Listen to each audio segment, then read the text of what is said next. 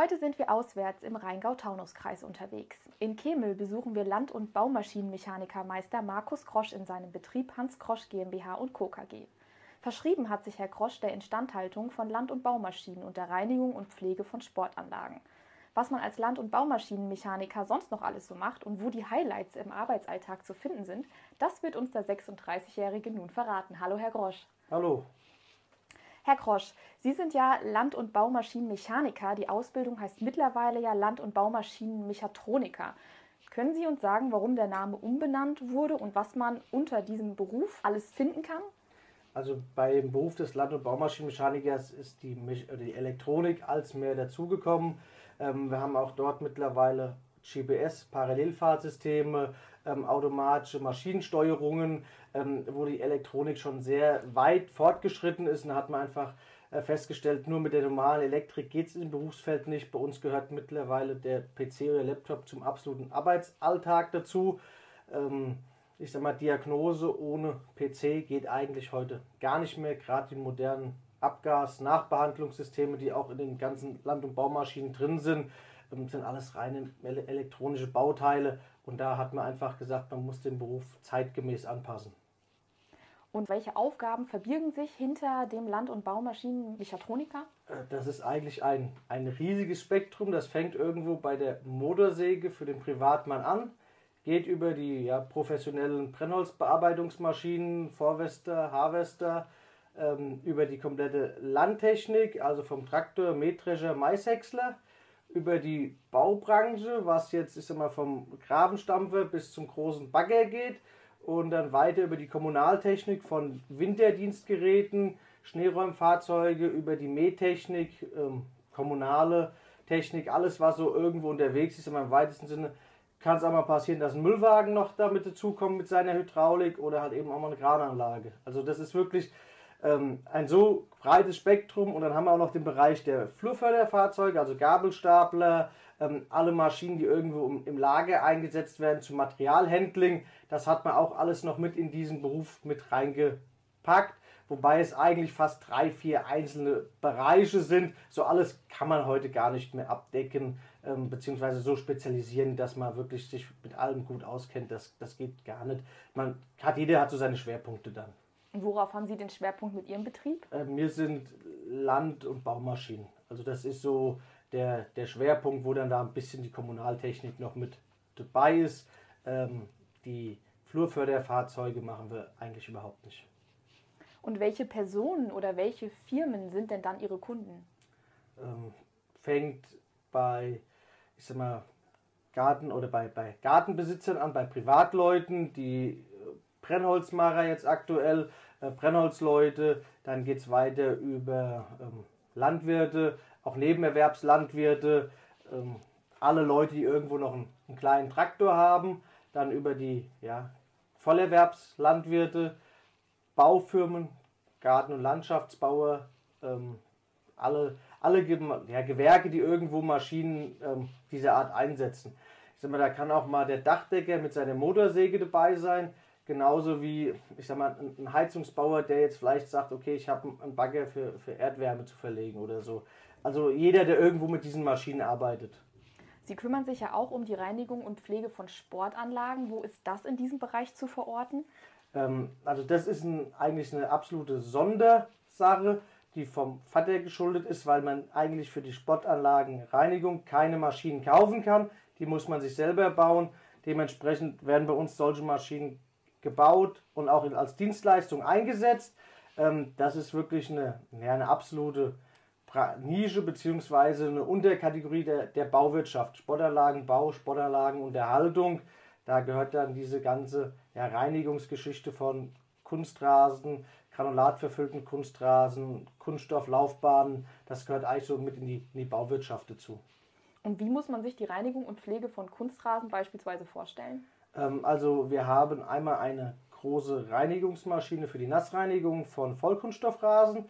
Das ist dann so klassisch die ähm, Hockey-Klasse, spielt auf, auf Vollkunststoffrasen. Und dort wird dann mit dieser Maschine ähm, die Hockeyplätze gereinigt, also mit Frischwasser aufgebracht. Und der Schmutz wird dann abgesaugt, der Schmutz wird hinterher dann abgepumpt. Und das ist so, ja, das machen wir eigentlich fast deutschlandweit, wo wir im Frühling, ist immer so diese kompletten großen Hockeyanlagen, so ist immer alles, was so Hockey-Bundesliga spielt, ähm, Bereich Köln, Düsseldorf, teilweise auch dann, dann München. Ähm, unten die großen Vereine, die lassen dann im Frühling oder über den Sommer hin dann reinigen. Ich sage, die Reinigungssaison beginnt meistens, sobald der Frost weg ist. Und wir können halt eben maximal so lange arbeiten, bis, bis der Frost da ist, weil sonst die Maschinen und die Belege einfrieren. Ähm, das ist so diese Nassreinigung. Und dann gibt es noch die ähm, Pflege oder Reinigung von verfüllten Kunstrasen. Das ist jetzt so dieses granulatverfüllte, sandverfüllte, korkverfüllte, was so für den Fußball aktuell ja, gebaut wird. Und das muss natürlich auch unterhalten werden, weil es wie alles in der Umwelt durch Laub, Schmutz wird es dreckig. Man möchte natürlich die Spieleigenschaften möglichst gut beibehalten. Also müssen diese Anlagen auch gepflegt werden, gereinigt werden. Dort bieten wir einmal Pflegemaschinen an, die dann die Kunden, die Gemeinden, die Städte käuflich erwerben können. Oder halt eben auch in einem kleineren Radius, also das machen maximal so 200 Kilometer im Umkreis, bieten wir das auch als Serviceleistung an. Der Ausbildungsberuf zum Kfz-Mechatroniker gehört nach wie vor zu den beliebtesten Ausbildungsberufen. Was glauben Sie denn, warum entscheiden sich mehr junge Menschen für eine Ausbildung zum Kfz-Mechatroniker als zum Land- und Baumaschinenmechatroniker? Weil so wie Sie das jetzt geschildert haben, ist der Beruf ja absolut vielfältig und man hat ja auch eine große Bandbreite an äh, Objekten, mit denen man sich auseinandersetzt. Ähm, ich gehe von aus, dass einfach der Beruf des Land- und Baumaschinenmechanikers überhaupt nicht mehr so aktuell ist, weil es einfach nur noch sehr, sehr wenige Betriebe gibt, die ausbilden. Ähm, man dieses breite Spektrum im Prinzip von den Auszubildenden doch schon sehr viel erwartet und es halt eben doch nicht so schön ist, ähm, mit, ich sag mal, dreckigen Klamotten, mit irgendeinem alten, an einem alten Traktor zu arbeiten, wie vielleicht an einem nagelneuen Auto. Ähm, da ist einfach so ein bisschen, ja, auch der, der Stellenwert in der Gesellschaft der Landmaschinenmechaniker, das ist so ja immer der, der dreckige Schmierfink, was eigentlich überhaupt nicht mehr zu diesem Beruf passt. Ähm, aber es gibt halt eben viel, viel mehr Kfz-Werkstätten, Autohäuser, wie es noch Landmaschinenbetriebe gibt. Und das ist auch in der Ausbildung ein, einer unserer Hauptprobleme. Wir kriegen gerade noch vielleicht in jeder Region eine Berufsschulklasse zusammen überbetriebliche Ausbildung sind im Moment oben in Wetzlar und Gießen und probieren Sie mal einen Auszubildenden, der keinen Führerschein hat, mit öffentlichen Verkehrsmitteln nach Gießen hochzuschaffen. Ähm, der muss morgens um 6 hier wegfahren, dass er um 9 ankommt, aber um 8 Uhr beginnt dann dort der Unterricht und dann sagt man auch, wie soll das funktionieren? Dann musst du alles über ja, Übernachtungen in den Internats, Gasthöfen, ähm, das war jetzt gerade während der Corona-Zeit auch schon absolut schwierig und da ist denke ich, für viele einfach die Attraktivität des Berufs weg, weil es doch sehr viele ja, Hürden in dem Fall auf sich hat. Ja, das Thema der Ausbildung würde ich gleich gerne mhm. nochmal aufgreifen. Aber vorab noch die Frage, wie sieht es denn aus? Die Land- und Baumaschinen und generell alle Objekte, die Sie hier bearbeiten, die scheinen ja sehr kostspielig zu sein, gerade wenn sich das auch um so große Fahrzeuge handelt. Von was für Summen reden wir dabei? Ähm, ja, ich sag mal, es, es kann im kleinsten Fall die Motorsäge für 100 Euro sein und kann bei irgendwelchen großen Forstmaschinen mal 400.000, 500.000 Euro. Können auch metrischer, Feldhäcksler, bewegen wir uns eigentlich mittlerweile in den Bereichen Viertelmillion, halbe Million. Das sind schon durchaus ähm, ja, Werte, die dann da stehen oder auch, auch Maschinen, die, wenn man es jetzt richtig überlegt, schon mal mit den Ohren schlagert, dass man an solchen Geräten arbeiten darf, beziehungsweise auch mit solchen Geräten dann mal fahren darf oder sie auch, auch im Einsatz hat. Also da sind schon gigantische Summen auch bei, bei Baufirmen. Ich sage mal jetzt hier so Umschlagsbagger oder große Radlader, Brechanlagen, das sind immer mittlerweile 200.000, 300.000 Euro aufwärts. Das ist da eigentlich sehr, sehr normal. Ist es auch eine Herausforderung an Ihrem Beruf zu wissen, dass man natürlich auch eine gewisse Verantwortung dann bei der Reparatur, Wartung oder Instandhaltung trägt? Also das ist eigentlich ein, ein sehr große ja, Sache oder eine große Verantwortung, die man sich bewusst sein muss. Man arbeitet dort an Existenzen von anderen Leuten, an anderen Firmen. Ich sage mal, manchmal ist ein Ausfall von der Maschine, ähm, ist ja nicht nur, dass die Maschine steht. Der, ich sage jetzt, die Baufirma kann den Auftrag nicht zu Ende bringen. Ähm, der Landwirt kann vielleicht seine Ernte nicht im Trocknen einbringen. Es kommt ein Gewitter, dem verregnet die komplette Ernte. Ähm, das ist dem seine Existenz. Und dementsprechend muss die Arbeit immer möglichst sorgfältig ausgeführt werden, weil das sind hinter Summen und ja, die Existenz gefährdet. Der steht vielleicht, dann gerade bei Angestellten, die Leute stehen da, die Leute müssen auch bezahlt werden und im schlimmsten Fall sind sogar hinten dran noch Lohnunternehmen oder andere Firmen, die auch alles auf diese eine Maschine gemünzt haben und es geht alles nicht weiter. Dann stehen da vielleicht teilweise, gerade auf Baustellen, stehen da fünf, sechs, sieben, acht andere Maschinen, nur weil diese eine Schlüsselmaschine dann steht. Ähm, und da wird es einem dann schon ja, anders. Da, kriegt man auch im, Winter Schweißausbrüche und im Sommer ähm, Kaltschweiß. Und ist das für Sie jetzt Anreiz oder Herausforderung? In, in dem, bis zum gewissen Maß Anreiz. Man sagt, es ist interessant, es ist schön, es sind alles Herausforderungen. Ähm, ab und zu muss man schon natürlich sagen, warum ist man eigentlich so verrückt und macht das? Ähm, man könnte es ja teilweise viel angenehmer haben ich sage mal jetzt gerade aktuell bei der Witterung, wenn man weiß, es wird jetzt hier kein Winterdienst geräumt, weil man gerade an dem La äh, Radler, der unterwegs ist, der Salz lädt, ähm, dann sagt man, okay, der Stau, den man jetzt gerade auf der B sieht, den, hat man, den verursacht man irgendwo selber mit. Aber andererseits, wenn das dann alles reibungslos läuft, ist man natürlich auch irgendwo ja, glücklich und zufrieden und sagt, das hat man bewegt, das hat man, ja, da ist man mit verantwortlich, dass das ganze System irgendwo rund läuft. Haben Sie im Zuge dessen denn einen schönen Moment, an den Sie sich gerne erinnern? Ja, ich sag mal, schöne Momente. Wir haben auch viele Kunden, die uns sehr wertschätzen. Also ich sag mal, ähm, man hat mit sehr vielen Kunden wirklich ein familiäres Verhältnis. Man wird dann auch da zur Hochzeit eingeladen, man äh, wird zu irgendwelchen Festivitäten eingeladen. Ähm, man hatte, wie oft das die Kunden jetzt gerade in der Vorweihnachtszeit Präsentkörbe, Essensgutscheine vorbeikommen. Ähm, es wird auch wirklich honoriert. Also man hat einige, die dann nochmal anrufen und sagen, hier, vielen Dank, das war wirklich absolut top. Ähm, mir hätte sonst nicht gewusst, was ist. Ähm, das macht dann einen schon stolz oder auch teilweise, wenn man irgendwo an Orte ist, wo man so als normaler nicht hinkommt. Ich sage immer, wenn hier in der Region irgendeine größere Baustelle ist, irgendwann ist irgendeiner von unseren Leuten mit Sicherheit da ich sag mal, ob die Windkraftanlagen gebaut worden sind, da haben wir dann mit einem Teleskoplader repariert, ja, dann darf man da mal mit in eine Besichtigung machen. Oder wir haben unten bei der Rüdesheimer Schlösser auf dem Niederwalddenkmal eine Maschine laufen. Ja, wenn man da ist, dann ist man natürlich, steht man da oben, kann den Ausblick genießen und das macht einen dann schon stolz, wenn man sagt, diese Anlage wird mit Geräten von uns irgendwo, ja, gepflegt, gemacht und so ist das auch, wenn man in der Sportanlagensache irgendwo in großen Stadien ist. Das ist doch definitiv ein Anreiz. Auf jeden Fall. Haben Sie in Ihrem Arbeitsalltag eigentlich ein Lieblingswerkzeug, mit dem Sie gerne arbeiten? Ja, das, das wäre jetzt in dem Fall die, die Werkzeugkiste einfach noch mit, mit Handwerkzeugen, mit richtigen Werkzeugen. Ähm, ja, mal richtig in Instandsetzung. Also ähm, ich arbeite auch noch sehr gern im Metallbereich an der Drehbank, Fräsbank, auch noch so Sachen wie mal einen Anlasser wieder herrichten, einen Kollektor abdrehen, Sachen, die man eigentlich heutzutage aus Kostengründen gar nicht mehr macht, äh, weil man immer sagt, Neuteile sind billiger, man hat keine Probleme mit Garantie, mit Gewährleistung. Jetzt Corona hat uns das mal wieder ein bisschen gezeigt, man muss doch mal wieder auch ein bisschen nachhaltiger arbeiten. Es macht vielleicht auch mal wieder Sinn, Ersatzteile noch instand zu setzen, einfach weil es sie aktuell nicht gibt, weil sie nicht lieferbar sind ähm, auch die Preisspirale, dass man ab sagt, naja, für das, was der jetzt neu kostet, kann ich mich auch doch wieder hinstellen und kann vielleicht mal zwei Stunden das instand setzen, was teilweise die ganze Zeit mit ja, günstigen Teilen sich überhaupt nicht gerechnet hat. Da hat man einfach gesagt, werft das Ding weg und mir mach es neu.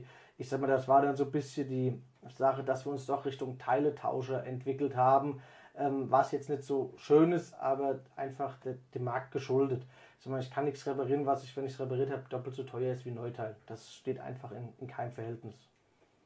Herr Grosch, wollen Sie uns mal erzählen, wie Sie im Handwerk gelandet sind?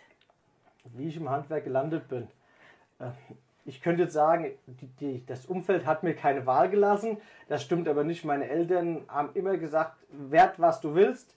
Ähm, ich bin aufgewachsen, ja, da hatten wir am Anfang die Firma noch nicht gehabt. Ähm, da hatten meine zwei Großeltern noch Landwirtschaft. Das heißt, bei dem einen, das, die haben, haben wir direkt nebendran gewohnt. Ich konnte, wenn ich wollte, morgens durch den Hühnerstall, durch den Kuhstall äh, gehen, bin mit diesen Tieren ganz normal aufgewachsen. Für mich war das ganz normal. Ähm, also war für mich irgendwann mal klar, ich will was in dieser Richtung machen. Ich will irgendwo ja, in, in dem Bereich. So, dann kam natürlich durch den Vater, der ja die Firma hier auch aufge, aufgebaut hat, ähm, dass ich dieses Berufsfeld hatte und er war früher schon bei einer Sportanlagenbaufirma, dementsprechend schon immer wusste, es gibt noch mehr wie nur die reine Landtechnik. An diesem Beruf hängt hinten dran viel, viel mehr. Und ich sag mal, ja, jede Baustelle, wo ich vorbeigefahren bin, konnte ich hinter meiner Mutter erzählen, was da für ein Bagger steht. Ähm, wenn die mich aber irgendwas aus dem, ich sag mal, aus den Schulaufgaben gefragt hat, das konnte ich nicht fragen. Ähm, ja, dann war schon irgendwo so der Schritt, okay, es sollte oder das ist so, was mir gefällt. Ich sag mal, war früher im Opa mit dem Vater dann Schrauben machen, tun. Es hat einfach immer, immer Spaß gemacht.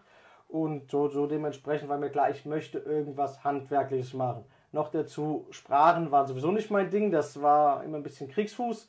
Ähm, dann ja, war einfach so die Sache, dass man sagte, okay, man macht den Beruf, aber auch zu dem Zeitpunkt war es schon schwierig, ähm, überhaupt noch einen Ausbildungsbetrieb hier in der Region zu finden. Ähm, also ja, ging es ja hinher, aber ich habe dann gesagt, doch, ich will dasselbe werden wie mein Vater, das gefällt mir, das ist der Beruf, den, den will ich machen. Ähm, ja, und bis heute eigentlich noch, noch keinen Augenblick bereut. Sie waren doch mal auf einer Ausbildungsmesse in Wiesbaden, wo Sie eine schlechte Erfahrung gemacht haben. Ja, das war so mein, ja, eines der wenigen Momente, wo ich wirklich überlegt habe, ob ich diesen Beruf wirklich äh, machen sollte. Wir waren auf der Ausbildungsmesse auf dem dänischen Gelände und dort ähm, dachte ich auch, ach ja, du hast ja eigentlich deinen Beruf schon ausgesucht, aber du lässt dich mal über den Beruf äh, beraten. Dann ja, wurde dort ein Video gezeigt, wo ich sagen muss, okay, das war, das Video wurde wahrscheinlich so 70er, 80er Jahre aufgenommen. Auf dem Stand hat man den Beruf auch damals noch äh, dargestellt und dann anschließend der Berater im Beratungsgespräch hat mir gesagt, was willst du eigentlich mit so einem toten Beruf, der stirbt doch aus. Und dann habe ich damals eigentlich, ja, bin ich sehr geknickt nach Hause gekommen und habe da zu meinen Eltern gesagt, also ich weiß nicht, ob das der richtige Beruf ist, weil das ist ja ein Beruf ohne Zukunft. Und ja, dann hat mein Vater gesagt, ja, warum Beruf ohne Zukunft? Die haben mir das heute so dargestellt. Die Landwirtschaft fällt ja weg. Äh, in naher Zukunft, ja, wo die Lebensmittel herkommen, ist so nicht so geklärt, aber wir machen keine Landwirtschaft mehr, wir brauchen das alles nicht und dementsprechend brauchen wir auch den Beruf nicht. Dann hat mein Vater gesagt, ja, guck mal, was ist denn, was ich in der Firma mache? Meinst du, es gibt auch keine Baufirmen mehr? Werden wir keine Bagger mehr haben? Werden wir keine Forstmaschinen mehr haben? Und wenn wir auch daheim keinen Rasen mehr mähen, wenn wir auch keine, ähm, ich sag mal, Bäume mehr schneiden, wer macht die Landschaftspflege, wenn man keine Landwirtschaft mehr macht? Wie werden wir satt? Was passiert? Wer ernährt uns denn eigentlich? Ja, und unter den Gesichtspunkten hat man sich natürlich auch als junger Mensch die Frage gestellt, ja, wer, wer pflegt hinterher unsere Welt? Wer ernährt uns? Und ähm, wer baut vielleicht noch ein Haus, beziehungsweise wer unterhält, wer macht die Straßenreinigung? ähm, dass ich gesagt habe, okay, also definitiv kann der Beruf eigentlich nie ganz aussterben oder wenn der ausgestorben ist, dann sind auch andere Berufe, die ich mir dann ausgesucht habe, ausgestorben.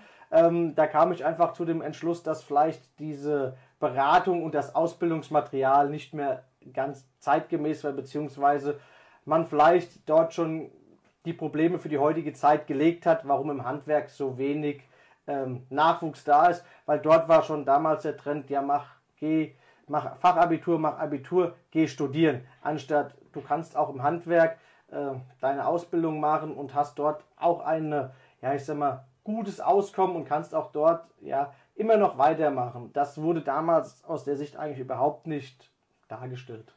Sie haben sich ja dann trotzdem für den Ausbildungsberuf entschieden und haben auch noch Ihren Meister dran gehängt. Wo haben Sie den denn gemacht? Also den, ähm, den Meister habe ich dann in Lüneburg gemacht. Das war früher die Bundesfachlehranstalt, ist jetzt die Handwerkskammer Lüneburg, Braunschweig, Stade. Ähm, und das war oder ist so in diesem Berufsbild einer der renommiertesten Meisterschulen. Ähm, die haben einfach dort oben noch einen sehr guten Zusammenhalt mit den Herstellern, mit vielen Firmen. Also während meiner Meisterzeit, ich sag mal, es waren eigentlich fast alle großen Gerätehersteller da, haben ihre neuen Techniken vorgestellt.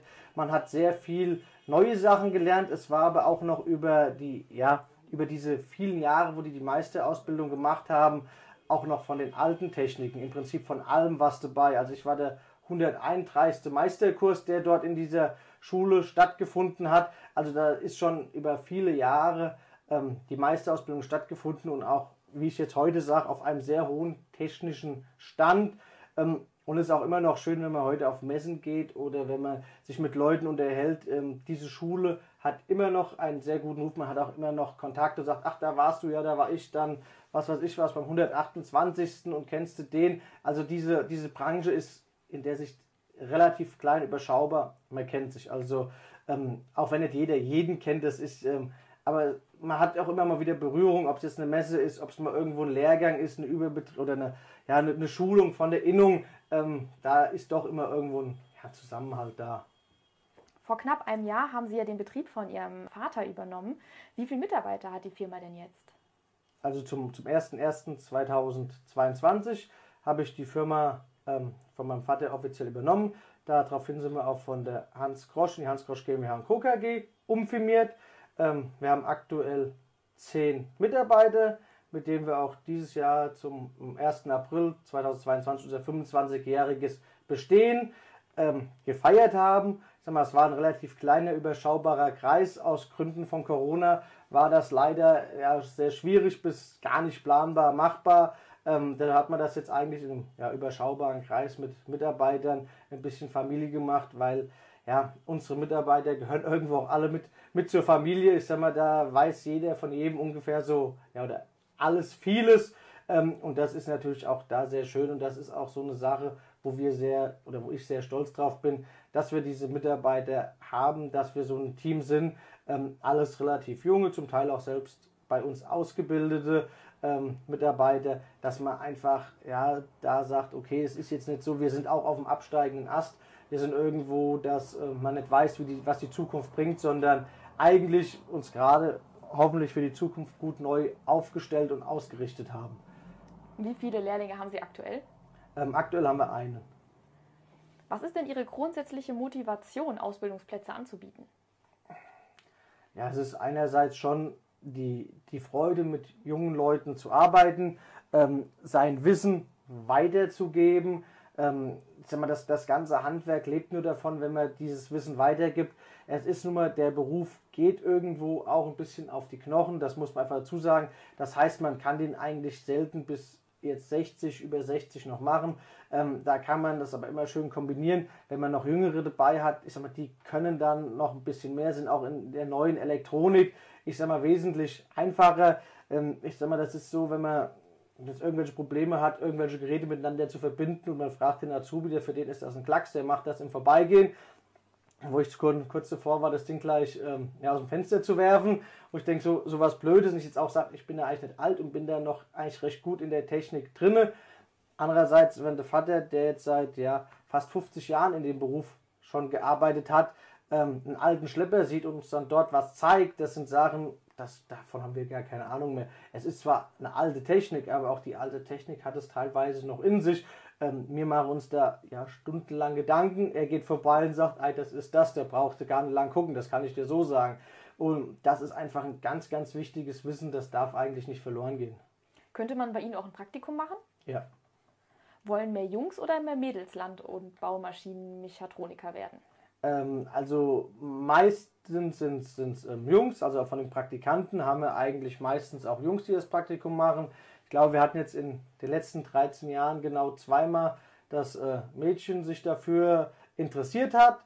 Ähm, da muss man aber auch dazu sagen, also das ist so die, die Erfahrung von der Meisterschule, wenn sich äh, Mädchen, Frau für diesen Beruf entscheidet und den macht, dann sind die meistens auch sehr, sehr gut.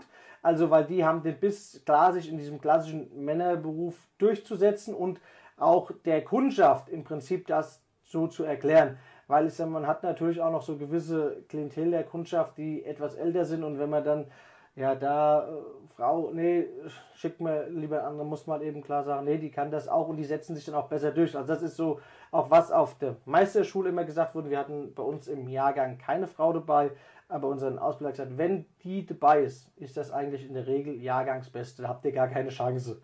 Ähm, ja. Und wie lange dauert die Ausbildung insgesamt? Dreieinhalb Jahre.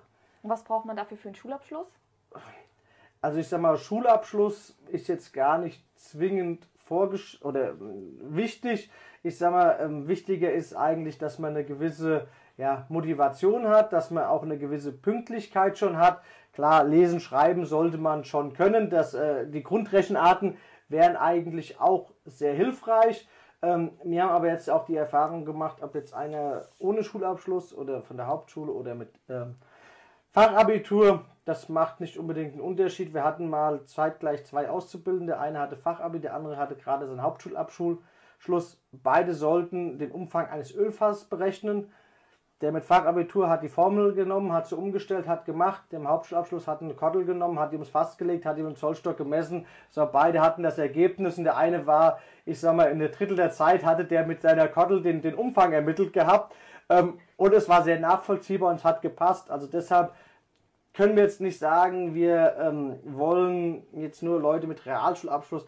Uns ist einfach wichtig, es sollten jetzt, wie soll ich jetzt mal keine Pflegefälle sein.